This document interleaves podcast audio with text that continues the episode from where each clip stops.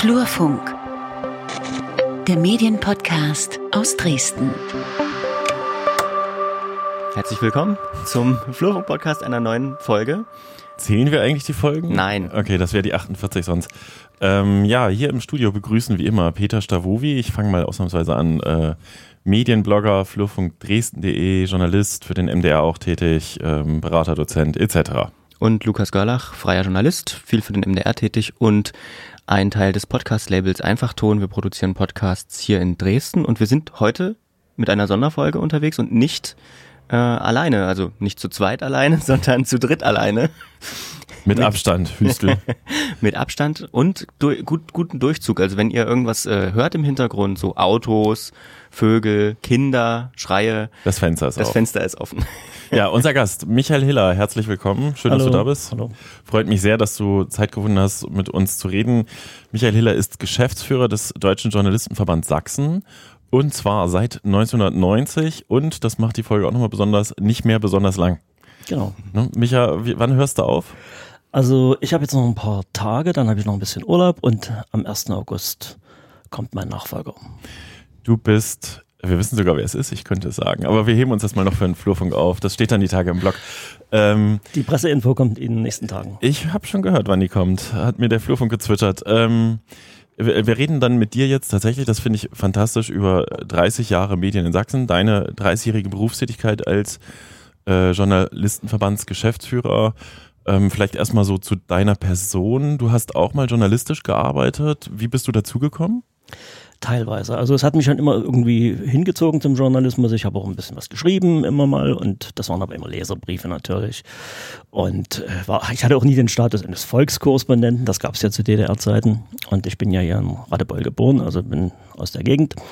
Äh, aber es hat mich immer hingezogen und irgendwann kam dann das Angebot, äh, dass ich äh, Pressesprecher werden kann bei einer, einem Unternehmen hier in Dresden. Und das fand ich sehr reizvoll. Das war auch sehr interessant. Das habe ich auch fast zehn Jahre lang gemacht und hat mir viel Spaß gemacht. Äh, Also ich komme eher aus dieser PR-Schiene, habe Betriebswirtschaft studiert und denke, dass ich eigentlich von der Seele her auch eher PR-Mensch geblieben bin. Okay. Ähm, du hast, kannst du so, also was macht ein Geschäftsführer des DJV Sachsens den ganzen Tag? Ja, Das ist die Frage, die man sich äh, oft abends stellt. Und was hast du heute eigentlich gemacht?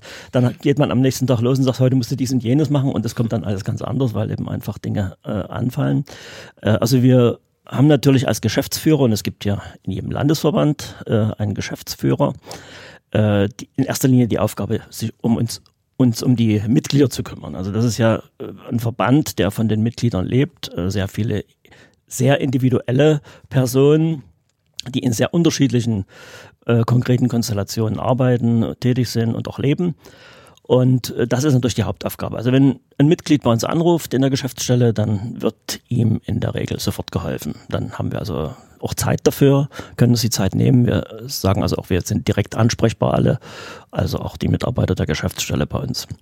Das ist die eine Schiene und die andere Schiene ist natürlich, dass so ein Verband auch äh, ein bisschen Institution ist. Ja? Und sobald man das ist, hat man natürlich sehr viel äh, zu tun, was eigentlich jeder Geschäftsführer machen muss. Man muss die eigene Abrechnung machen, man muss äh, Mitarbeiter bezahlen, man muss Verträge machen mit anderen äh, Partnern, man muss Dinge organisieren, Veranstaltungen organisieren und das natürlich in erster Linie dann für den Verband und da wiederum für die äh, ehrenamtlichen Gremien, also die Vorstandsarbeit ist wichtig. Wir haben ja einen Vorstand, wir haben einen Gesamtvorstand, wir haben verschiedene andere Gremien. Das muss alles betreut werden, muss alles vorbereitet werden. Im Moment, in meinen letzten Tagen, bereite ich beispielsweise die Mitgliederversammlung vor, die im September sein wird. Wir haben noch einen kurzen äh, Transparenzhinweis zu machen. Wir sind beide, Peter und ich, äh, DJV-Mitglieder. Ähm, nur, dass man Aber das schränkt uns jetzt nicht dabei ein, dir mega kritische Fragen zu servieren. Keine Zum- Ja, Sorge. das habe ich erwartet. zum Beispiel diese hier, ähm, wie muss ich mir den DJV vorstellen? Wie viele Leute arbeiten da? Also es ist wie, gesagt sehr unterschiedlich in den einzelnen Bundesländern und äh, bei uns in Sachsen ist es so, wir haben den glücklichen Umstand, wir sind hier im Osten der größte DJV-Landesverband und haben dadurch auch eine relativ große Geschäftsstelle. Das ermöglicht uns beispielsweise auch mit Sachsen-Anhalt zusammenzuarbeiten und für die bestimmte Aufgaben mit zu übernehmen. In Dresden selbst im Moment äh, sind wir zu dritt. In Halle ist, das ist die äh, Geschäftsstelle des DJV Sachsen-Anhalt ist eine weitere Mitarbeiterin. Diese zwei Geschäftsstellen arbeiten zusammen. Also man kann sagen, wir sind also zu viert. Es besteht aus einem Anwalt, äh, zwei Mitarbeiterinnen und mir als Geschäftsführer. Kannst du was zur Mitgliederzahl sagen? So, wo, wo steht der DJV? War das mal mehr oder weniger?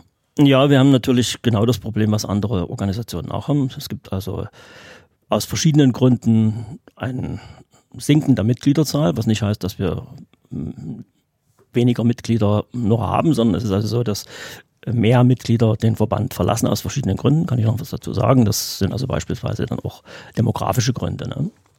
Und äh, ich habe gerade nochmal nachgeschaut, äh, weil ich ja jetzt auch ein bisschen äh, Resümee ziehe für mich persönlich. Also durch die Mitgliederdatei sind in den äh, letzten 30 Jahren 4000 Journalisten gegangen. Ja, und jetzt im Moment sind wir äh, 1150. Wir waren mal in Spitzenzeiten, das waren im Jahre 2003, 2004, 1650 Mitglieder.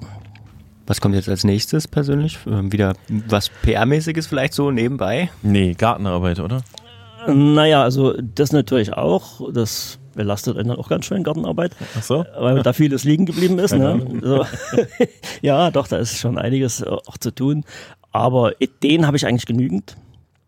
Äh, natürlich will man sich jetzt erstmal dann ein bisschen ausruhen. Also ich muss ehrlich sagen, die letzten Wochen waren äh, sehr viel anders als sonst durch Corona.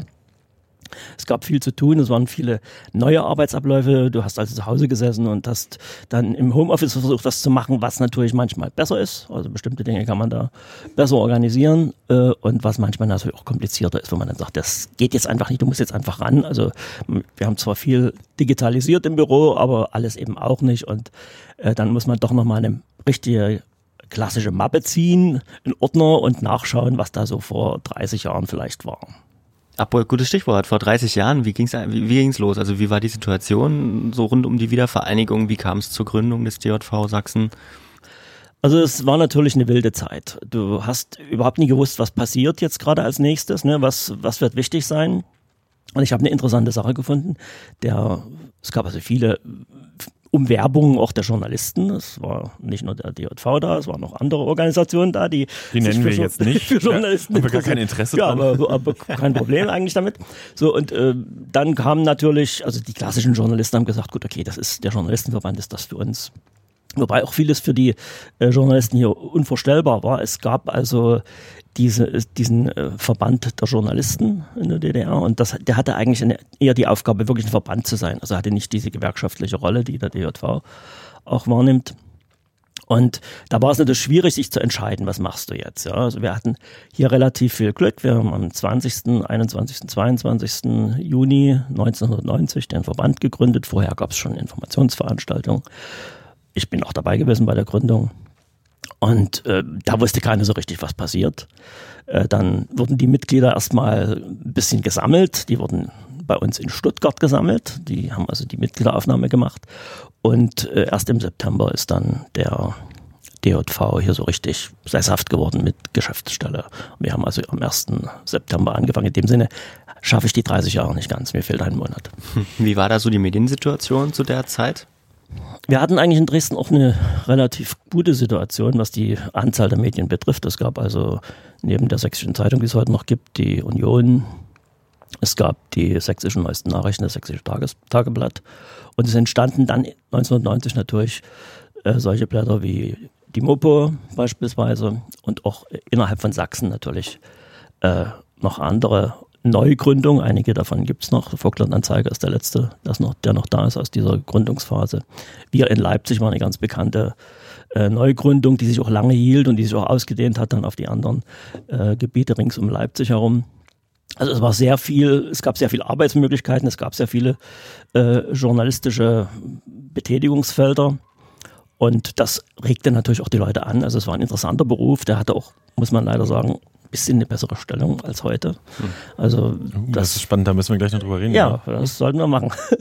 Und äh, also das zog an und wir wuchsen also relativ schnell, eigentlich vielleicht zu schnell als Verband und äh, hatten natürlich viel damit zu tun, unsere Mitglieder zu verwalten. Also da sind auch viele Dinge außerhalb manchmal gar nicht so beachtet wurden wie heute. Heute spielt der DJV da eine ganz andere Rolle. Also er ist, spielt im gesellschaftlichen Leben eine andere Rolle. Damals, das, das verstehe ich nicht, was meinst? Also du hast gesagt, zu schnell gewachsen. Also kannst du es mal konkretisieren? Was bedeutet das? Also ist irgendwas durch die Lappen gegangen oder? Nö, na, wir hatten also sehr viel damit zu tun, dass wir einfach äh, uns festigen mussten als Verband und äh, aufbauen mussten. Und äh, da war eben ja bestimmte Dinge, die heute, die fanden auch so nicht statt. Also das, was wir heute als Probleme haben, beispielsweise mit der Polizei oder Probleme mit bei Demonstrationen, das gab es in dieser Form in den 90er Jahren nicht. Also da war die Stimmung irgendwie eine andere, Aufbaustimmung überall in allen Gebieten und äh, das war eher auch eine positive Stimmung. Das ging so etwa bis 2005 etwa.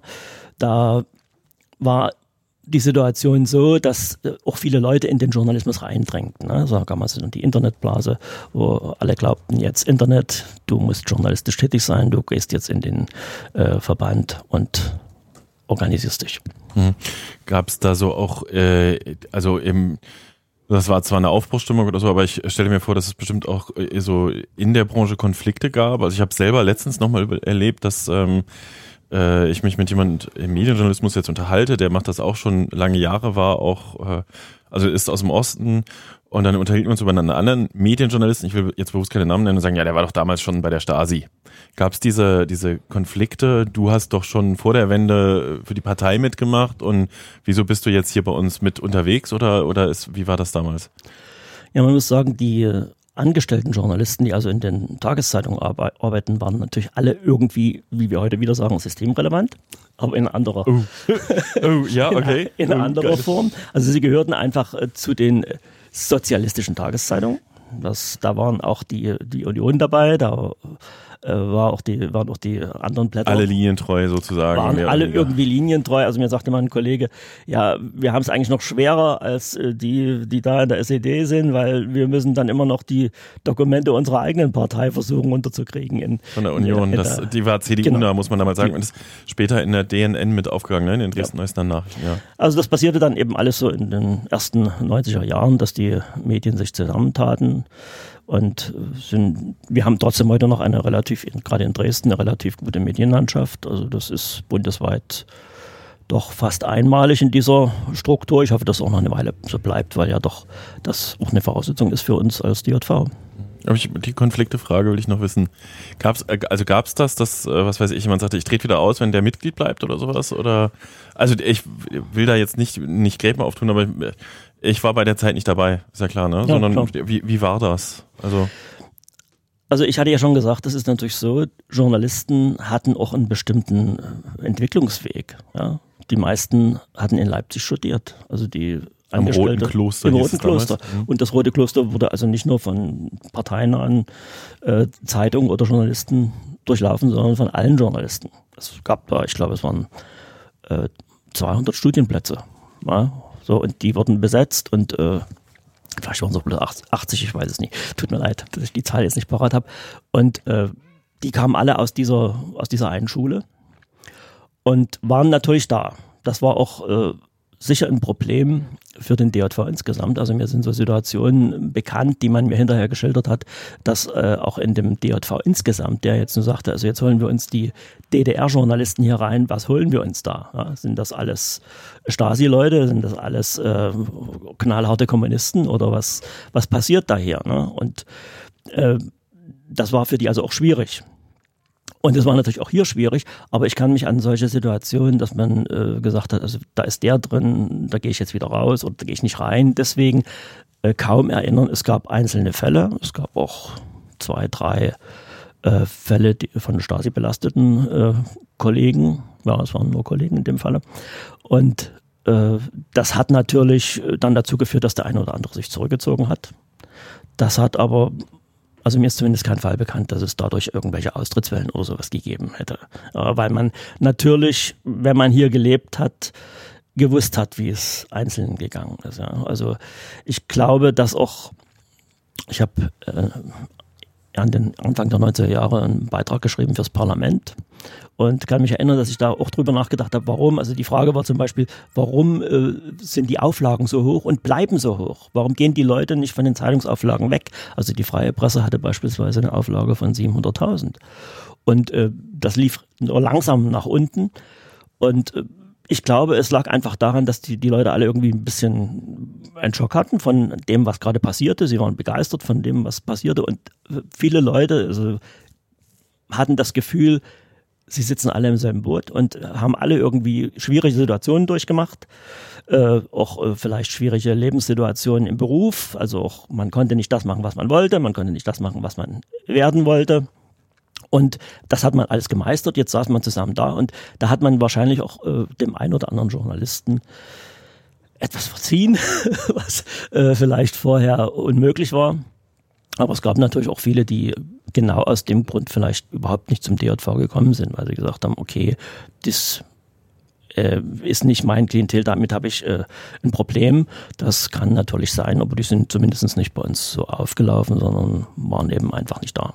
Wie war das umgekehrt? Also gab es das vielleicht auch aus der anderen Richtung sozusagen, dass, dass Menschen, die oder JournalistInnen, die in der DDR ähm, gearbeitet haben oder aus der DDR kommen, dann ein Problem damit hatten, dass viele jetzt Menschen, Kolleginnen aus dem Westen kamen und äh, manchmal auch höhere Positionen besetzt haben und dann vielleicht so ein bisschen, ja, ich erzähle euch mal, wie es geht oder so. Gab es auch sowas? Das gab es wahrscheinlich in allen Bevölkerungskreisen, das typische Wessi. Ja, aber ich denke, man hat das einfach auch akzeptiert an vielen Stellen. Es war nämlich andererseits auch so, also die Sächsische Zeitung beispielsweise hat ein sehr äh, progressives Redaktionssystem, dass also auch die Kollegen, die aus dem Westen hierher kamen, dann erstmal gesagt haben, ah, das habt ihr schon, ja, das hätten wir nie gedacht.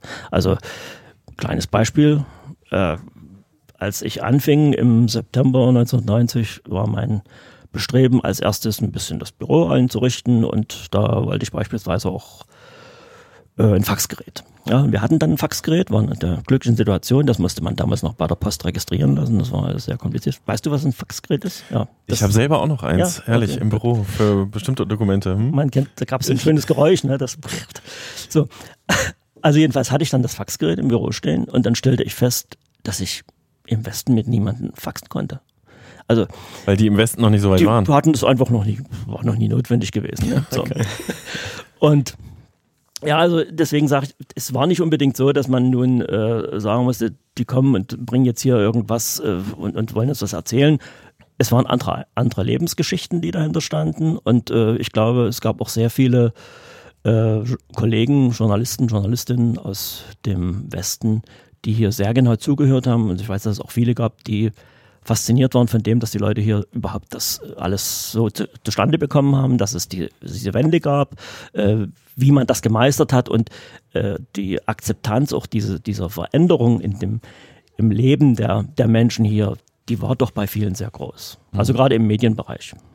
Ich habe mal erzählt bekommen, also du musst uns auch darauf hinweisen, wenn wir in die falsche Richtung fragen. Ne? Also so dieses Ost-West-Thema ist ja für viele Menschen uns auch äh, mit diesen Aspekten auch verbunden. Ähm, nee, ich habe erzählt bekommen, dass sich Anfang der 90er Jahre im Presseclub Dresden, wo ich ja auch Mitglied bin und äh, du glaube ich auch, nehme ich an, ähm, die Journalisten immer montags trafen, um die, um die Politikgeschichten der Woche abzuklären, weil es kaum Telefone gab. Stimmt das? Also das Argument, dass es kein Telefon gab, das ist mir persönlich neu. Es gab keine Telefone. Ich habe selbst also auch erst im ja, ich glaube 1990 mein Telefon bekommen, obwohl, das sagte mir dann der Installateur, das lag die ganze Zeit hier an im Haus, also weiß nie, warum ich es nicht bekam. Und das war natürlich ein Grund, man musste also anders kommunizieren, aber wir kommunizieren ja heute auch anders als vor zehn Jahren. Also das ist einfach eine Entwicklung gewesen. Der Presseclub wurde gegründet, einfach deshalb, weil man zusammenkommen wollte. Das war natürlich die bessere Möglichkeit zu kommunizieren im Vergleich zu vorher, wo man gar nicht miteinander zusammenkommen konnte. Es war auch immer der Wunsch der Dresdner Journalisten gewesen, einen Presseclub zu haben. Das hat Thiemann organisiert. Ich weiß, der saß dann irgendwann bei mir und sagte, wollen wir das nicht machen? Und dann haben wir das gemacht. Und äh, seitdem gibt es den Presseclub. Sehr aktiv gewesen, viele Jahre, heute auch noch, aber es ist eben heute auch eine andere Situation, weil wir auch als Journalisten anders miteinander umgehen. Damals musste man sich treffen, musste man miteinander reden. Und es gab auch das Bedürfnis, sich auszutauschen, viel mehr als heute. Erinnerst du dich an die, an die Gründung des MDRs? Oder wir hatten vorhin ganz, Treuhand ist kein Thema, was du begleitet hast, oder? Die, der Verkauf der Zeitung. Ja, was heißt kein Thema? Es ist schon ein Thema. Also gerade die Gründung des MDR äh, war natürlich wichtig und äh, die Treuhand, ich weiß, wir haben in den ersten Jahren ganz intensive Tarifverhandlungen geführt. Die hingen natürlich immer mit der Treuhand zusammen. Und wir haben damit, wir haben damals auch sehr viele Dinge regeln können, zum Glück regeln können, die man schon zwei, drei Jahre nicht mehr so hätte regeln können. Beispielsweise war das im Tageszeitungsbereich die Anpassung der Gehälter der äh, Redakteure an die der Westredakteure. Das war ganz wichtig, so etwa lief etwas so bis 97. Dann waren die angeglichen und davon zehren die heute noch zum Glück.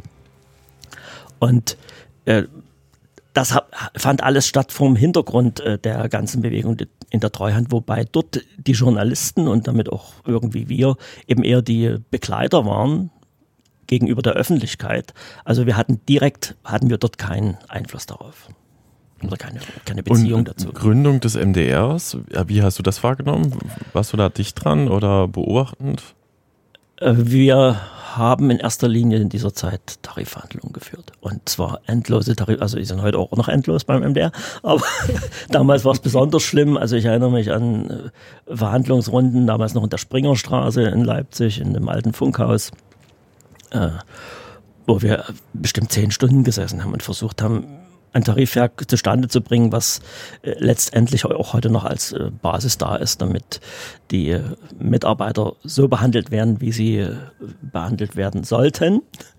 Und das ist natürlich für uns unwahrscheinlich wichtig gewesen, weil man wollte dem MDR, das es war ja auch ein berühmtes Wort von Reiter, das hat gesagt, eine schlanke Anstalt. Man wollte eine, etwas ganz Neues schaffen. Es gab also auch die, zunächst die Vorstellung, dass in Sachsen, ein Sachsenradio selbst sich etablierte, wo man dann also gesagt hat, das reicht einfach nie an Substanz, an Menschen im Hintergrund, um einen ordentlichen Sender zu äh, finanzieren.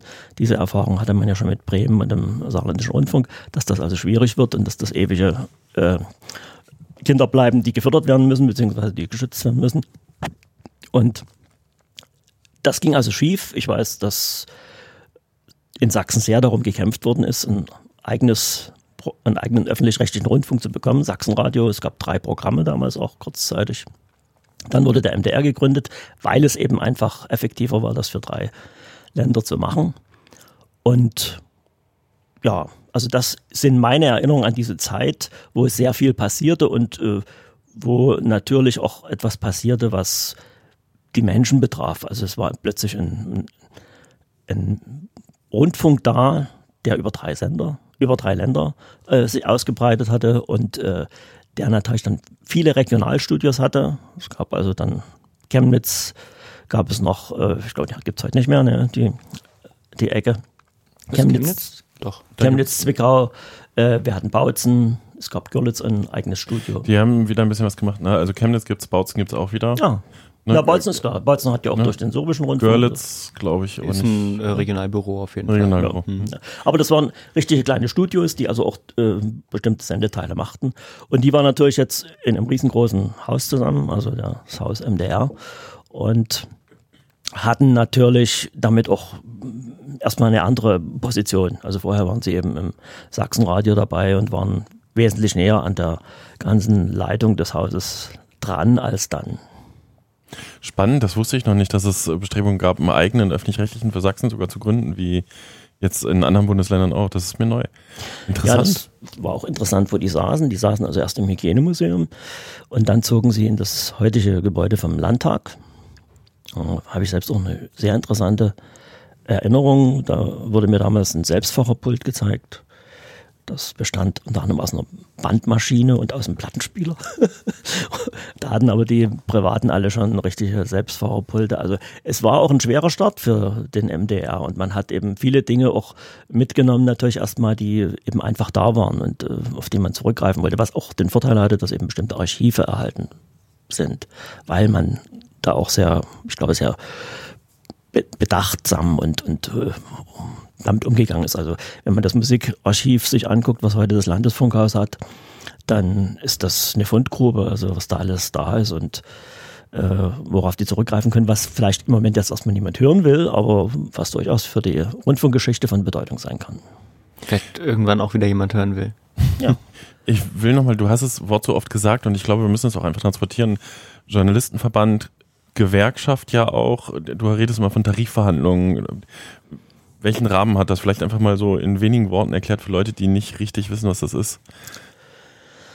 Also in großen Unternehmen, da denke ich jetzt zum Beispiel mal an VW, da gibt es sehr viele Regelungen für die Mitarbeiter. Das ist ganz klar, wenn viele Leute da sind, muss viel geregelt werden. Und diese Regelungen trifft man entweder auf der Basis von Betriebsvereinbarungen, das sind dann Vereinbarungen, die zwischen der Unternehmensleitung und dem Betriebsrat abgeschlossen werden. Und äh, wenn man weitergeht und sagt, Tarifverträge, das sind dann wirklich richtig gesetzliche Regelungen. Also Tarifvertrag ist dann schon, hat dann schon das, die Ebene, dass man nicht so ohne weiteres wieder rauskommt. Die schließt äh, ein Unternehmen oder in unserem Fall eben das, äh, die Geschäftsführung des MDR mit den Gewerkschaften ab. Und dazu werden Verhandlungen geführt.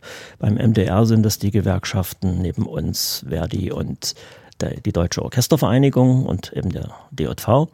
Wir verhandeln dann mit der Geschäftsleitung und dann entsteht hinterher ein Tarifvertrag. Und beim MDR sind es mittlerweile so an die 30 Tarifverträge, die da existieren. Da ist also sehr viel geregelt. Das ist also sehr viel Sicherheit für die Mitarbeiter. Übrigens dort auch für die Freien und für die, genauso wie für die Festangestellten. Von wegen Tarifverträge im Medienbereich in Sachsen ist das äh, nur der MDR oder gibt es noch andere Unternehmen, die sich an Tarif halten? Was ist mit den Zeitungen? Also ich hatte vorhin schon gesagt, wir hatten äh, Anfang der 90er Jahre die Tarifverhandlungen für die Tageszeitung. Äh, in der Bundesrepublik war bis etwa so, na, ich würde sagen, 2000 gab es einen Flächentarifvertrag, der mehr oder weniger für alle gültig war. Also alle schlossen sich dem an oder waren irgendwie daran gebunden.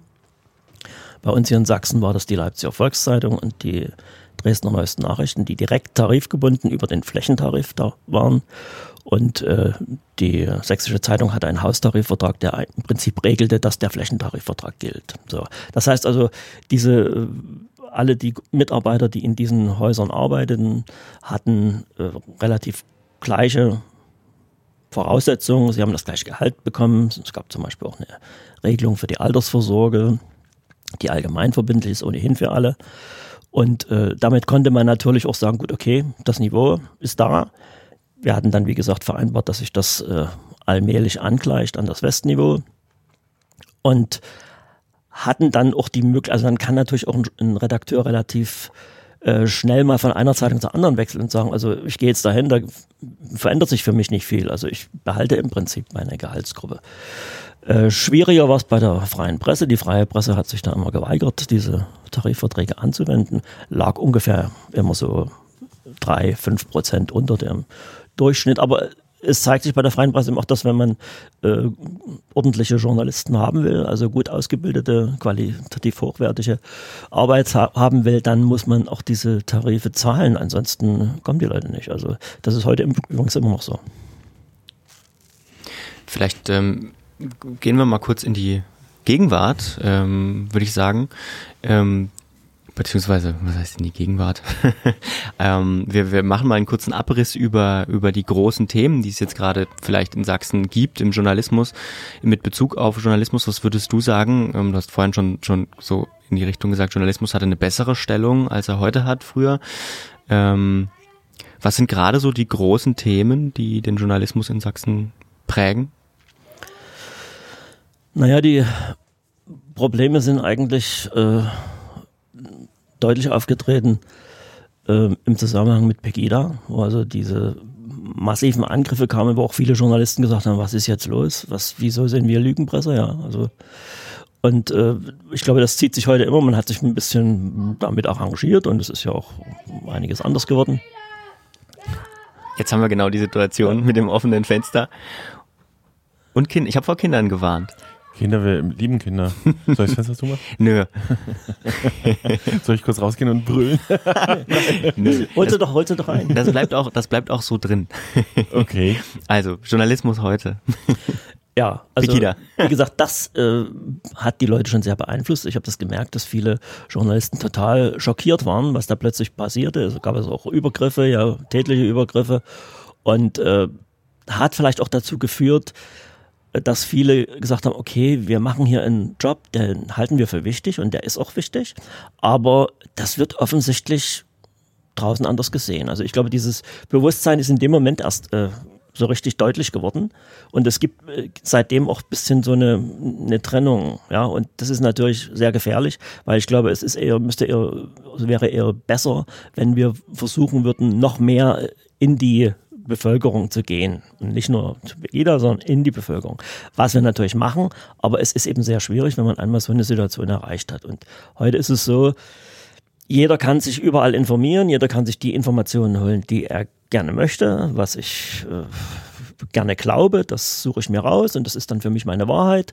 Und äh, wenn ich dann das Gegenteil lese oder wenn ich sage, das habe ich jetzt gerade da gelesen, jetzt lese ich es hier wieder, äh, dann ist es eben für mich staatsnah und dann ist es äh, so. Also äh, ich glaube, dort müssen wir mehr deutlich machen, wie Journalisten arbeiten. Das versuchen viele in unserer Mitgliedschaft, das versucht auch beispielsweise unsere Vorsitzende Ine Dippmann immer wieder, versuchen den Leuten zu erklären, wie es funktioniert und dass es eben nicht irgendwie durchgestellt wird. Ja.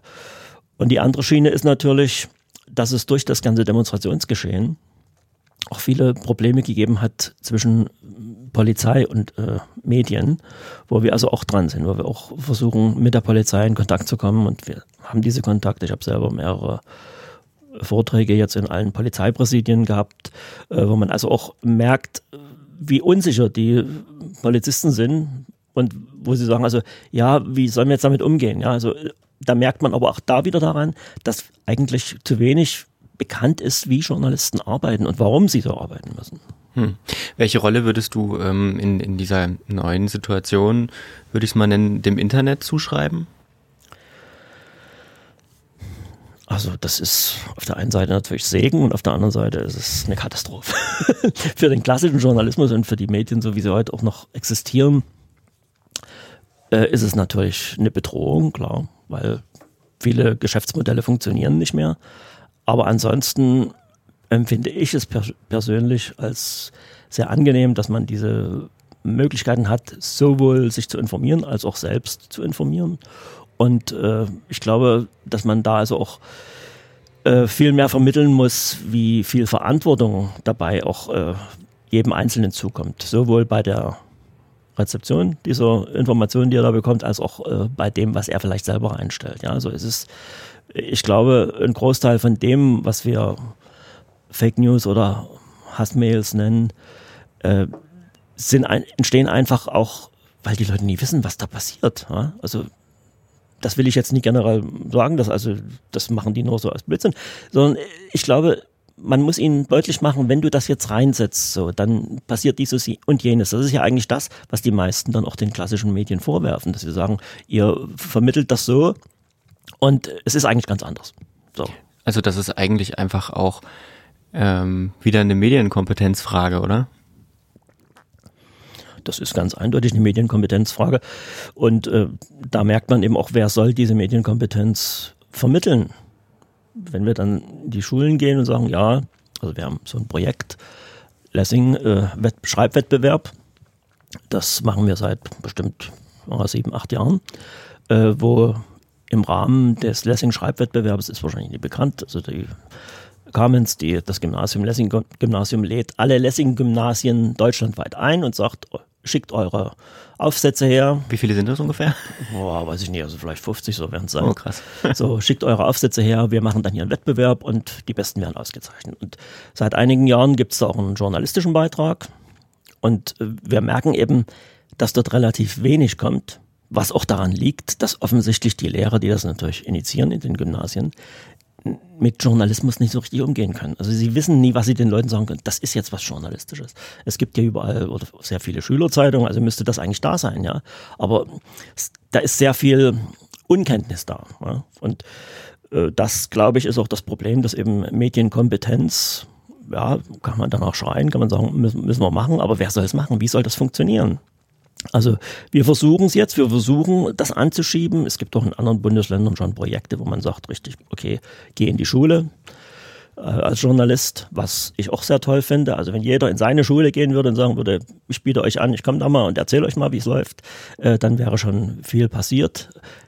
Was eben insgesamt zu dem Konzept gehört, wir müssen raus, auch wir als Verband müssen raus, müssen den Leuten sagen, wir sind da, wir sind Journalisten, das sind keine Exoten irgendwo und das, was man manchmal in Filmen oder so sieht, was Journalisten tun, ist zum Teil so, aber ist auch zum Teil ganz anders und ist ganz viel sachliche und ganz äh, spröde Arbeit, die Journalisten machen müssen, um zu Ergebnissen zu kommen. Und zum Teil auch unter viel Druck. Also, dass auch dieses Verständnis dafür, dass da mal was schiefgehen kann, das kann eben durchaus sein. Wenn ich äh, als Redakteur sage, ich muss jetzt 16 Uhr muss das Ding fertig sein, dann kann ich vielleicht bestimmte Sachen, die ich 17 Uhr erst erfahren könnte, nicht mehr mit einbauen. Und äh, das gibt dann natürlich Probleme und der Leser versteht das oder der Rezipient versteht es vielleicht dann eben doch nicht. Habt ihr auch Mitglieder, die eher so diese ja, medienkritische Position teilen? Also die halt auch sagen, hm, ist doch alles gesteuert? Also rein rechnerisch, das hatten wir auch letztens, ne, wenn du in einem äh, in einem großen Haus arbeitest mit so und so vielen hundert Mitarbeitern und in Sachsen jeder zweite, dritte AfD gewählt hat, dann ist, müsste es ja zumindest theoretisch auch den einen oder anderen geben, der sagt, ist doch alles gesteuert oder äh, ist doch alles Lügenpresse. Also ich glaube so nicht, wer irgendwie praktisch arbeitet in der Branche, der weiß, dass es äh, so nicht funktioniert, äh, dass es sicher den einen oder anderen gibt, der so arbeitet, so ich mache das mal lieber so, dass ich jetzt hier irgendwie noch mal recherchiere. Aber wir wissen natürlich auf der anderen Seite auch die äh, Medienwissenschaft sagt es uns ja immer wieder, wenn wir, wenn bestimmte Themen entstehen, wie jetzt beispielsweise Corona, dann ist zu wenig kritische Nachfrage da. Dann nehmen wir erstmal die Fakten und ballern sie so rüber, was vielleicht auch in dem Moment erstmal richtig ist, aber die, das Nachfragen oder das äh, detaillierte Recherchieren, das kommt zu spät. Und äh, ich glaube, das ist vielleicht auch ein Grund, was man, was vielleicht der Rezipient gar nicht so merkt. Ja, der weiß gar nicht, warum das so ist. Aber das ist das, wo dann dieser Vorwurf herauskommt, äh, alles gesteuert und Lügenpresse und das, das habe ich heute gehört und das, oder es gab dann auch so ein paar Sachen jetzt zu Medikamenten, die wurden erst äh, als negativ dargestellt, dann positiv und bis hin zum Mundschutz, der Mundschutz. Und ja, also für den Leser draußen oder für den Hörer draußen ist es eben wahrscheinlich äh, manchmal schwierig zu erkennen, dass das Sachen sind, die vielleicht vor einer halben Stunde schon entschieden worden sind und jetzt schon wieder eine andere Situation entstanden ist oder vom Tag. Zu dem Thema, das muss ich jetzt einschieben, habe ich ja tatsächlich auch beim MDR gearbeitet, bei der Medienredaktion des MDR Medien 360G. Wie haben sich die Medien in der Krise verhalten? Das ist halt äh, mega spannend, weil tatsächlich, äh, das sagt jetzt die Tage auch nochmal eine befreundete Journalistin im anderen Kontext, es ging ja darum, erstmal Menschenleben zu retten und den Menschen zu erklären, was ist hier Sache, bevor man anfängt zu sagen, was nachträglich vielleicht richtig gewesen sein könnte, was ja jetzt passiert. Ne? Aber was mich jetzt auch noch interessiert, wir haben jetzt ein bisschen über Begida geredet, das ist so das große Thema, was gerade dominiert. Was sind denn die Themen der letzten ja, 30 Jahre gewesen, die dominieren, wenn du so, ich nenne es mal, ja, wir haben Sachsens Politik und die Medien oder auch Skandale. Welcher fällt dir als erster ein? Ein paar gab es doch, oder?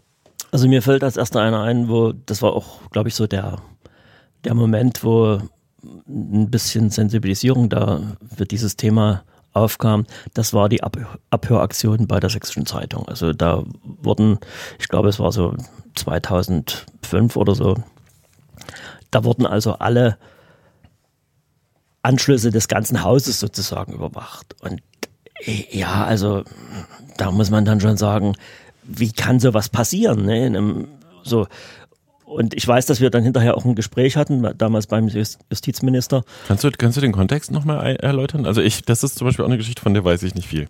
Es war eine Situation, wo ein Journalist recherchiert hat. Und man hat natürlich so ein Haus, wie die Sächsische Zeitung, hat eben eine Einwahl und hat wahrscheinlich die, das, das gesamte Haus also da hat man die Telefone nicht mit, äh, die Telefongespräche nicht mitgehört, sondern man hat zumindest die Kontakte erfasst. Ja. Und wozu hat er recherchiert? Das kann ich im Moment jetzt nicht mehr sagen. Tut das suchen wir raus, ja. Ja, okay. Mhm. und das war natürlich dann in dem Moment das, das große Problem. Und das war für mich auch persönlich das erste Mal, dass ich äh, auch gemerkt habe, hier gibt es einen Konflikt zwischen Politik und Medien. Und das, was wir Pressefreiheit nennen und was grundgesetzlich geregelt ist, äh, ist also doch ein, ein Gut, worum man auch in unserer Gesellschaft kämpfen muss. Also es ist nicht bloß eine Sache, die die da steht und dann ist das eben so, sondern es gibt also ganz konkret Situationen, wo gewollt, gezielt oder vielleicht auch versehentlich äh, bestimmt in diese Grundrechte eingegriffen wird. Und dann gab es weitere Sachen, Durchsuchungen bei Bild und was weiß ich nicht. Also gab es mehrere Dinge, die äh, in diese ähnliche Richtung gingen, wo man eben erstmal Tatsachen geschaffen hat und äh, wir dann hinterher gesagt haben, so geht's nicht. Hm, Dann hat der, der, der Journalistenverband mit einer Stellungnahme reagiert oder was passiert dann, wenn so eine Stellungnahme draußen ist? Ja, wir haben damals äh, da entsprechend reagiert. Könnte ich auch aussuchen, Mhm. wenn du willst. Ja, die Frage, die ich mir stelle, ist, nun, dann ist halt eine Erklärung im Raum, was passiert dann? Also Eine Erklärung, ja, und, und okay. Und wir haben dann, wie gesagt, im Gespräch gehabt beim Justizminister. der rief dann an, das Büro, und sagte, wann haben wir Sie haben Zeit? gesagt, wir wollen dann mal mit äh, Ihnen reden. mhm. Das war damals Mackenroth. Ah, der heute Ausländerbeauftragter ist, ja. Ja. Und äh, das war auch sehr aufschlussreich, das Gespräch, weil da waren auch noch ein paar Mitarbeiter da und ja, gut, okay. Möchte ich jetzt nicht erzählen. Ah, Mist, jetzt ins Spannend. Aber es gab eine andere schöne Geschichte dabei. Wir, Gut abgelenkt. wir hatten äh, damals noch unsere Mitgliederzeitung. Auf der Mitgliederzeitung hatte ich dann ein Titelbild gemacht mit ungefähr, also Telefonlisten, so um das ein bisschen optisch zu gestalten. Und da standen also auch wirklich Telefonnummern drin. Und ich habe wirklich alle Telefonnummern, meinte ich, alle Telefonnummern abgerufen, dass da wirklich niemand anrufen kann, weil die standen ja nur auf der Titelseite. Und eine habe ich wahrscheinlich versäumt.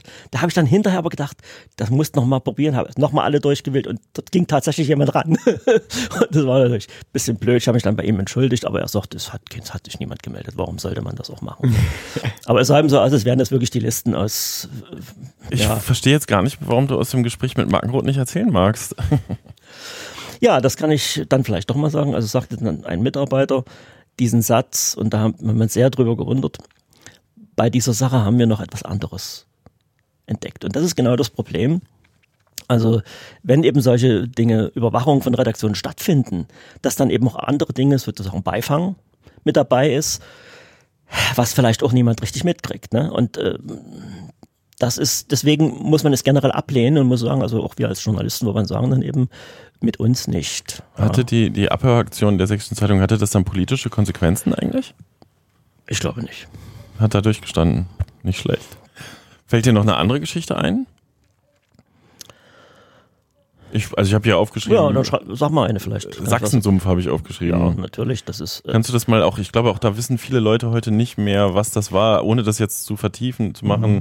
Da gab es ja auch medial zwei Lager, wenn ich das richtig weiß. Ne? Also die einen, Äh, die ja. sagten, es gibt einen und die anderen, die sagten, es gibt keinen. na, vielleicht ging es nicht so sehr darum, ob es einen Sachsensumpf gibt oder nicht, sondern es, es ging um die Berichterstattung. Also äh, zwei Journalisten oder das Journalistenbüro in Leipzig, was auch heute immer noch mal Sehr prominent ist. sehr prominent ist und sehr oft Medial. vertreten ist medial und auch mit Problemchen immer wieder, äh, also Probleme deutlich macht.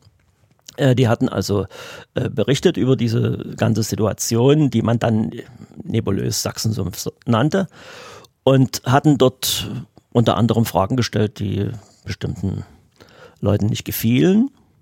Und die haben dar- daraufhin geklagt. Es gab dann also eine sehr lange, ich glaube, es zog sich bald drei, vier Jahre Die sind auch über das Strafrecht gegangen Ja, vor allen Dingen. Ne? Das war ja Strafrecht. nochmal der besondere Aspekt. und äh, haben dort also die angezeigt und äh, es gab, wie gesagt, mehrere Verfahren. Das letzte Verfahren war dann vom Landgericht hier. Letztendlich sind die Journalisten freigesprochen worden, aber das war eine ziemlich harte Sache. Also es hing mit drin Zeit Online und wir haben das, wie gesagt, durchgestanden. Dat und Ginsel sind die zwei gewesen. Und ich glaube, das war für viele Journalisten auch so ein bisschen Aufwachen, was also alles passieren kann, wenn du gründlich recherchierst und einfach mal an einer bestimmten Stelle zu weit gehst. Und es gab in der Tat dann auch unter den Journalisten unterschiedliche Auffassungen zu dem Arbeiten der zwei. Also ganz konkret bei der Sächsischen Zeitung gab es jemanden, der sagte, also das, damit kann ich mich nicht identifizieren und ich finde das alles blöd, was ihr jetzt macht. Handygate habe ich noch aufgeschrieben. Die Handy-Rasterfahndung äh, 2011, 2012, 13. Februar 2011, glaube ich. Hat, hat er das auch Journalisten betroffen? Da waren auch Journalisten dabei, aber es ist dann relativ schnell, glaube ich, im Sande verlaufen wieder. Ne? Also es gab einen gro- großen Aufschrei und äh, dann, ja, es war im Prinzip war das ganze Stadtgebiet betroffen. Also es waren nicht nur die Demonstranten oder die, die unmittelbar beteiligt waren, sondern alle, die in dem Bereich waren. Der Hutbürger. Da war auch Arndt Ginzel wieder involviert. Ja. Der Wutbürger, das ist äh, auch so eine Sache, wo man, die man auch, glaube ich, von zwei Seiten sehen kann. Ne? Und so, auf der einen Seite ist es natürlich so, muss man auch wieder essen, ne? Lassen Sie, nee, Sie, Sie haben mir ins Gesicht gefilmt, ja, ja. das ist nicht erlaubt, Sie kommen jetzt mit zur Polizei. Also nur zur Einordnung diese, genau, am diese, Rande des Besuchs von Angela und, Merkel. Äh, der Herr mit der Mütze, der da so Deutschlandhut. dann auch noch äh, beim LKA beschäftigt war. Oh, das gibt's auch nur in Sachsen, oder? Das war natürlich, also insgesamt war das eine Situation, wo ich sage, da hat man wahrscheinlich bundesweit äh, über uns gelacht, über das alles, was da passierte. Aber gut, okay auf der einen Seite war es eben so, die Leute gingen und auch der Hutbürger ging zu einer Demo, damit waren sie also schon Gegenstand der Zeitgeschichte und konnten natürlich gefilmt werden. Nichts anderes haben die gemacht. Äh, was ich andererseits eben sage, und das habe ich auch Ginzel gesagt, ja, hätte man denn so lange drauf halten müssen. Also muss ich ehrlich sagen, das war dann, da hätte ich wahrscheinlich eher abgeblockt. Aber vielleicht ist auch dadurch das Problem überhaupt erstmal deutlich geworden. Ne? Und man hat auch, äh, ich habe das auch jetzt bei den Veranstaltungen bei der Polizei immer mal wieder gehört, also es war immer Thema und äh, man hat immer darüber diskutiert und äh, man muss es vielleicht auch immer wieder sagen. Also wenn sich mehrere Menschen zu einer Demo bewegen oder bei einer Demo sind, dann sind sie natürlich Zeitgeschichte und dann sind sie natürlich auch Thema bei der Berichterstattung. Dann kann man nicht sagen, aber mich nicht. Also da muss man sich vorher überlegen, wo man hingeht. Und das ist vielleicht aus dieser Sicht ist es äh, für mich eine wichtige Sache gewesen. Äh, andererseits ist es auch wichtig gewesen, um generell deutlich zu machen, was die Pressefreiheit bedeutet, dass man also über Dinge berichten kann. Und das ist ja auch dort äh, nochmal deutlich geworden, der letztendlich ist ja die Entscheidung getroffen worden. Dass, es ja so, dass äh, die zwei zu Recht dort gearbeitet haben. Ja. Und dass die Polizei einfach in dem Moment dort völlig überfordert war, zumindest die, die dort standen. Also wenn das eine Dreiviertelstunde dauert, um festzustellen, äh, dass das ein Journalist ist, dann muss ich ja sagen, dann haben die irgendwie ein bisschen geschlafen. Ja. Andererseits ist es natürlich so, die Polizisten haben auch ihre Probleme. Also ich habe das jetzt immer wieder gehört bei denen, die sagen, ja gut, okay, da haben wir diesen Presseausweis, aber da gibt es ja so viele Presseausweise und da kommt der und der und der und das versuchen wir ihnen natürlich klar zu machen. Wir sagen also, passt auf, wir haben eine Vereinbarung, mit der Innenministerkonferenz, dass es einen Presseausweis gibt und da könnt ihr euch relativ sicher sein, dass das wirklich ein Journalist ist oder ihr könnt euch 100% sicher sein, dass es so ist. Aber im Leben draußen ist das eben manchmal anders. Und äh, dann haben wir eben solche Situationen wie in Chemnitz, wo dann der Fotograf mit dem Hausausweis der freien Presse hinkommt und sagt, ich bin, Foto ich bin Journalist und dann sagt der von uns, instruiert Polizist, der sieht doch ganz anders aus, der Presseausweis, den ich kenne. Ich lasse dich hier nicht rein. Also äh, das war natürlich dann auch wieder eine blöde Situation, weil wir dort auch wieder eine Behinderung hatten äh, des Fotografen, der Presse, der Medien insgesamt.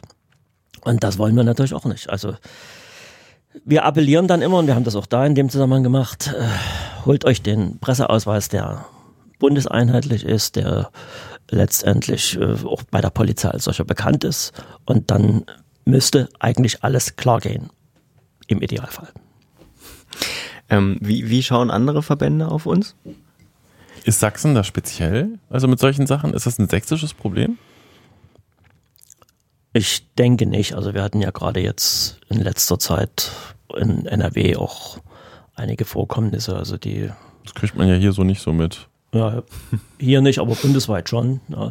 Äh, ich habe so ein bisschen den Eindruck, dass man sich da auch ein bisschen auf Sachsen eingeschossen hat. Also dass wir, dass man ganz schnell dabei ist zu sagen, ja, die sächsische Polizei und sächsische Bedingungen und sowas. Also ein bisschen zur heute man, also muss nur ein Stichwort kommen, dann sind wir wieder dran.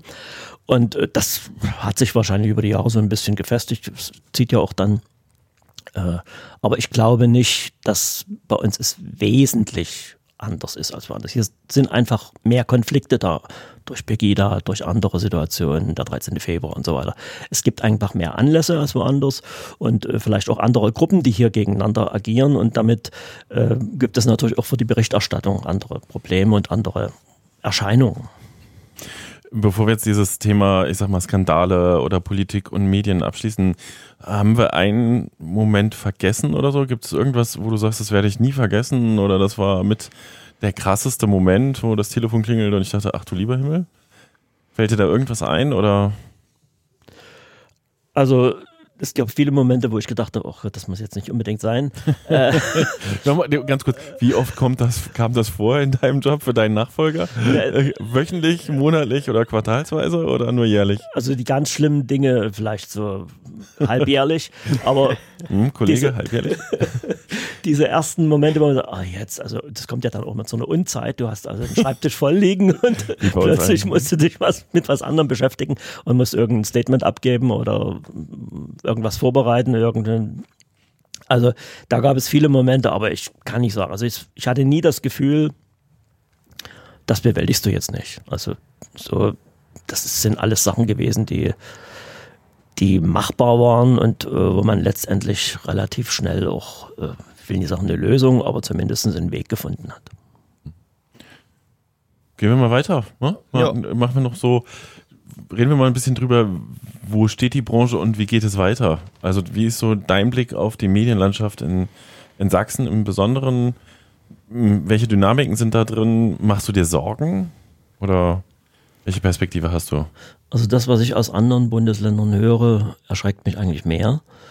Ich habe den Eindruck, dass es äh, bei uns immer noch relativ stabil ist. Also es gibt Veränderungen, die sind natürlich bedingt durch technische Entwicklungen und durch wirtschaftliche Entwicklungen natürlich auch. Also wenn eben bestimmte Voraussetzungen nicht mehr da sind, dann muss man natürlich Entscheidungen treffen, die oftmals eben uns nicht gefallen als Interessenvertretung äh, unserer Mitarbeiter, Was äh, unserer du? Mitglieder.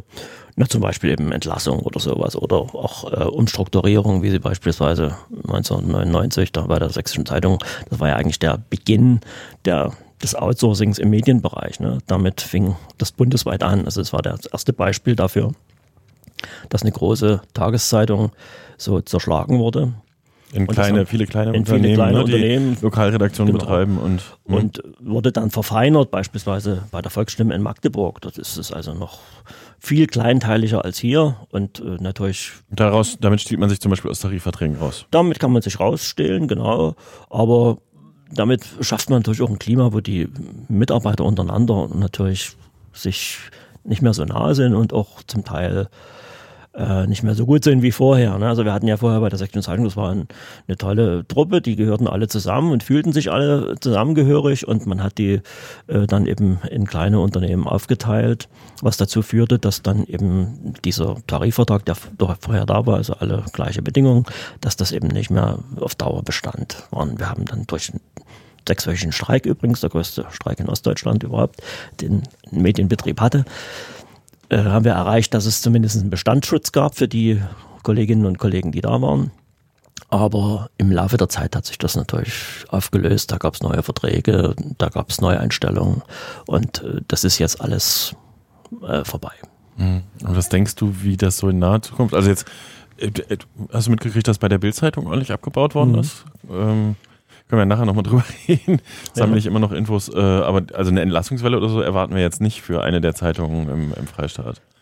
Das gab Naja, es ja schon länger nicht mehr auch. Es Ne? ist ja schon extrem gespart worden überall. Also es, es findet anders statt. Es gibt keine Entlassung in, in Größenordnung oder gab keine Entlassung in Größenordnung. Dafür hat man eben sozusagen den biologischen Abgang genutzt und hat gesagt, wir richten das jetzt ein bisschen anders aus. Man hat auch zum Teil äh, Leute, die zum Redaktionsteam gehörten, rausgesetzt, gesagt, du gehörst nicht mehr dazu, du machst jetzt was anderes und gibt es Beispiele bei der Sächsischen Zeitung beispielsweise.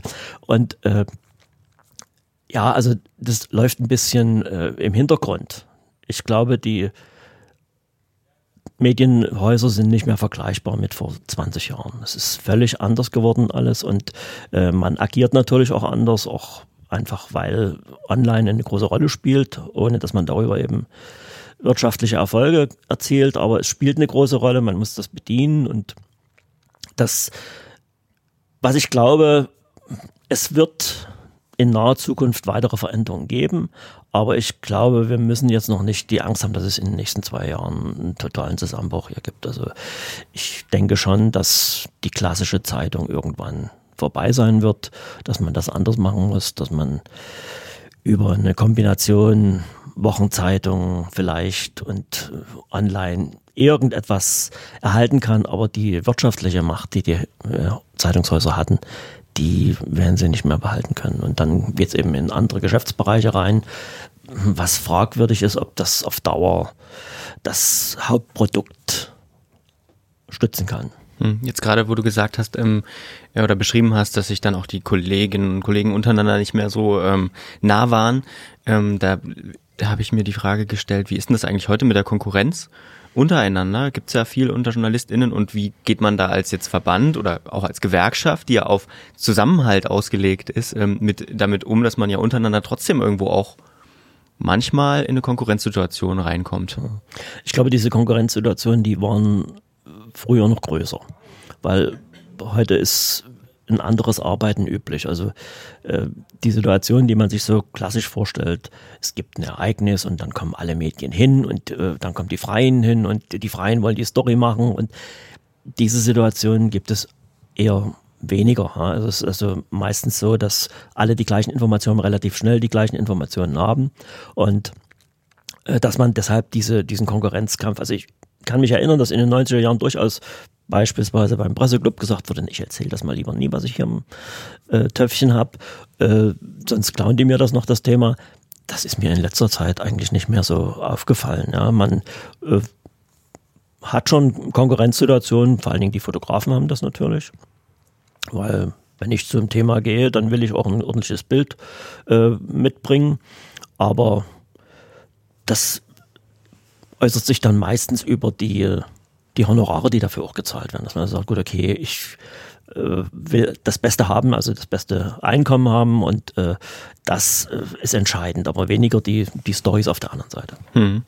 Ähm, Jetzt äh, haben wir schon viel über Veränderungen gesprochen und ähm, auch viel über Sachen, die gleich bleiben. Gleich bleibt zum Beispiel auch immer, dass wir so ein Se Selfie ja, machen während der Aufnahme. Das macht Peter gerade neben, nebenbei. Ich habe euch beide fotografiert. Ich kriege euch nicht alle drauf. Hm? Du bist nie drauf gewesen, das ist kein Selfie. Ich bin so halb mit drauf. Oh, ich kann gleich, Peter, Peter, mach du mal die nächste Frage. Ich mache ein Selfie, wo wir alle drauf sind. Oh, ich habe okay? eine ganz fiese Frage. Oh, Gibt es ja. in zehn Jahren den Journalistenverband noch und den Beruf des Journalisten in der Form? Ist echt eine komplizierte Frage. Ja.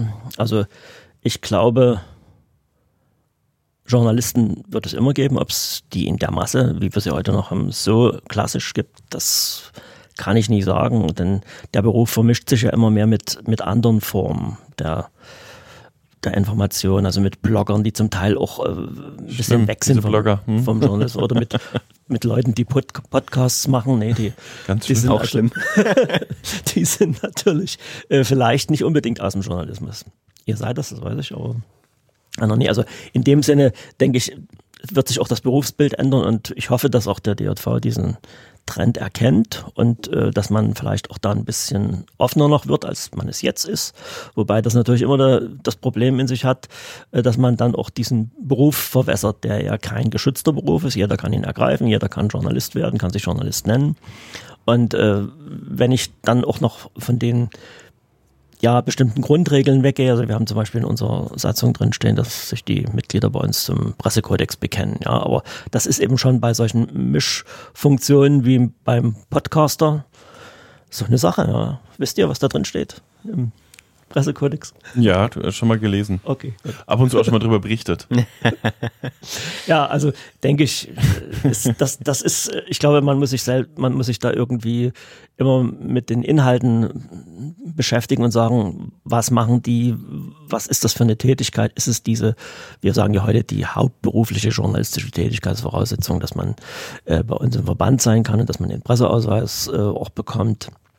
Aber was ist hauptberufliche journalistische Tätigkeit? Ist, ist das unbedingt immer so, wie, wie wir es früher hatten, dass also jemand 100 Prozent in der Redaktion arbeitet und nichts anderes macht ja, oder 100 Prozent als Freier arbeitet und auch keine PR-Aufträge beispielsweise aufnimmt.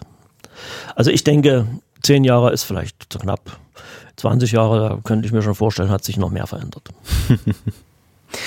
ja, da sind wir schon fast in der, in der, äh, gerade waren wir schon fast in dieser Tipp- Geschichte, was für Nachfolger vielleicht interessant sein könnte. Ähm, vielleicht müssen wir trotzdem noch einen O-Ton spielen, oder? Ja, wir, haben, wir hatten ja eigentlich vor, so viele O-Töne einzusammeln. Wir haben das dann in der Kurzfristigkeit wie immer nicht geschafft, aber einen haben wir. Lukas, mach mal. Also ein DJV Sachsen ohne Michaela, das geht noch gar nicht so richtig in meinen Kopf rein, denn ja, Vorsitzende kamen und gingen. Micha war immer da seit 1990.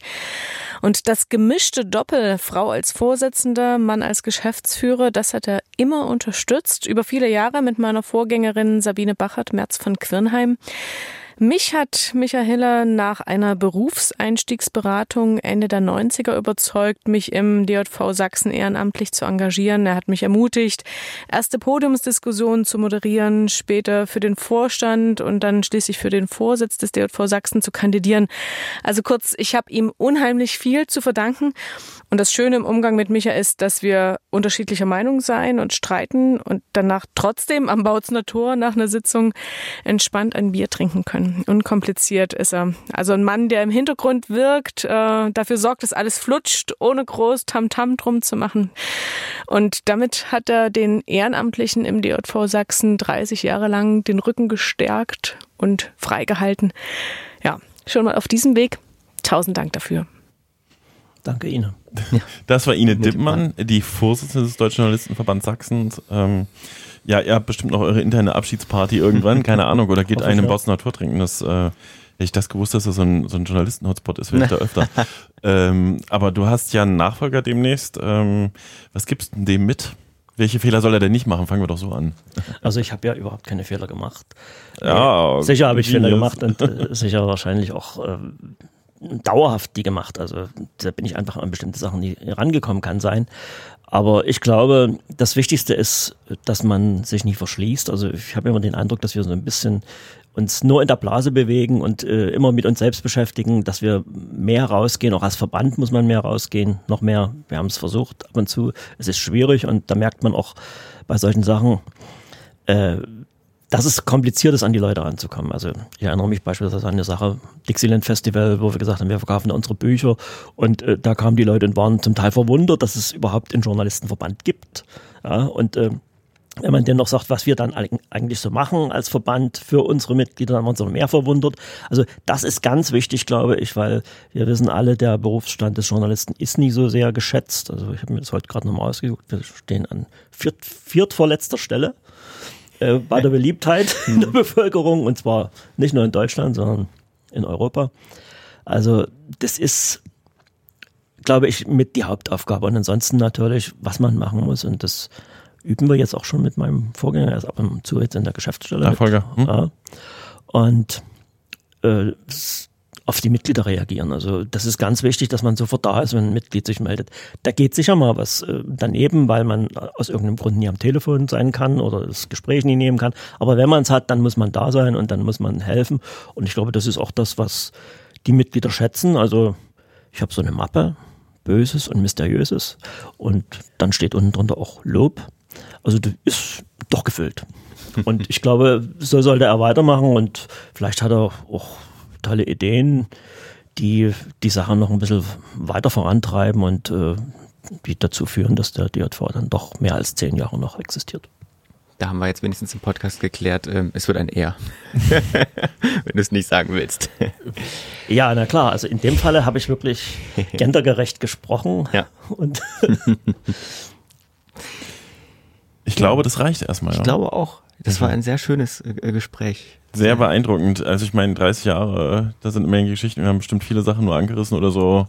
Ja, ich hatte noch ein paar. Aber Ja, willst du uns noch zwei, drei rüberwerfen? Wir nehmen die. Moment. Wir nehmen, ich Ja. glaube, da, also es ist mega spannend, denke ich, die Geschichte, weil es so viel über Mediengeschichte ist. Speicherplatz noch nicht voll. Äh, ja, gut, okay, es sind äh, Dinge, die, die einfach so am Rande passiert sind. Also äh, wir hatten eine Zeit lang, Presseausweis ist eine wichtige Aufgabe für uns, für Mitglieder Presseausweise auszustellen. Und eine Zeit lang gab es äh, so einen Presseausweis, da wurden dann hinten Stempel beziehungsweise Marken aufgeklebt für die einzelnen Jahre. Und äh, da schickte uns dann eben jemand seinen Personalausweis und bat darum, dass wir ihn dann doch verlängern könnten. also solche Sachen passierten immer mal. Das sind so kleine Dinge. Oder wenn ich mich erinnere, die ersten drei, vier Jahre haben wir auch den Presseball äh, veranstaltet als DJV, was es heute leider nicht mehr gibt. Und da hatten wir eine Sache in Wesenstein. Mitternacht wurde die große Verlosung angeschoben Und dann sagt, hatte vorher jemand zu mir gesagt, oh, da warten wir noch eine Weile, da kommt der Elefant. So dachte ich, ja, was passiert jetzt? Also wir standen dann auf dem Burghof in Wesenstein und plötzlich trat durch das Tor ein Elefant. Wirklich? Mitternacht.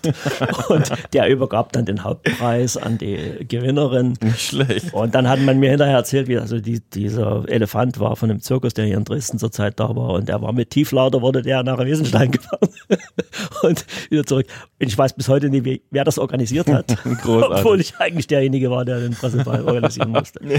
Also es gab lustige Sachen. Und es sind auch viele Dinge, gerade in den 90er Jahren waren viele Dinge, passierten viele Dinge, wo man sagt, das würde man wahrscheinlich heute nicht mehr hinkriegen. ne? Stark. Hast du noch eine? Komm, hast du noch was auf dem Zettel? Ja, da kann ich nochmal Wesenstein, das ist vielleicht was für alle PR-Leute, also für dich auch interessant. Wir hatten dort vor dieser Veranstaltung eine Pressekonferenz und ähm, der Direktor von dem Schloss war damals Dr. Winterstein und der sagte, pass mal auf, wir machen die Pressekonferenz genau 24 Uhr. Und ich sagte, das kann ich mir nicht vorstellen, dass da jemand kommt von Dresden nach Wesenstein. Und wir hatten eine Pressekonferenz mit ungefähr 40 Leuten. Äh, Mitternacht im Schloss Wesenstein, mal Fackelschein. Ja, das waren die es gab 90er Jahre. Also das, das Die, die sind alle dann auch nachts noch nach Dresden zurück Die und sind alle sonst- zurückgefahren, genau. Stark. Also es war auch für mich eine interessante Erfahrung, weil ich nie gedacht hätte, dass es funktioniert. Muss man heute nochmal probieren und dann vergleichen, ob es klappt nochmal. Könnte man nochmal machen, ja. Stark.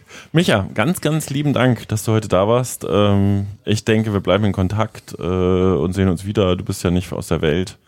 Ähm, alles Gute für die Zukunft von uns. Ich bedanke mich Und- auch bei euch, es war nett bei euch. Ja, Ja, wir, sind, wir können ganz lieb sein. Wir sind ja Mitglieder. Ja, genau. Und damit dann auch allen Zuhörenden ja, schönen Tag. Schönen Abend. Danke, tschüss.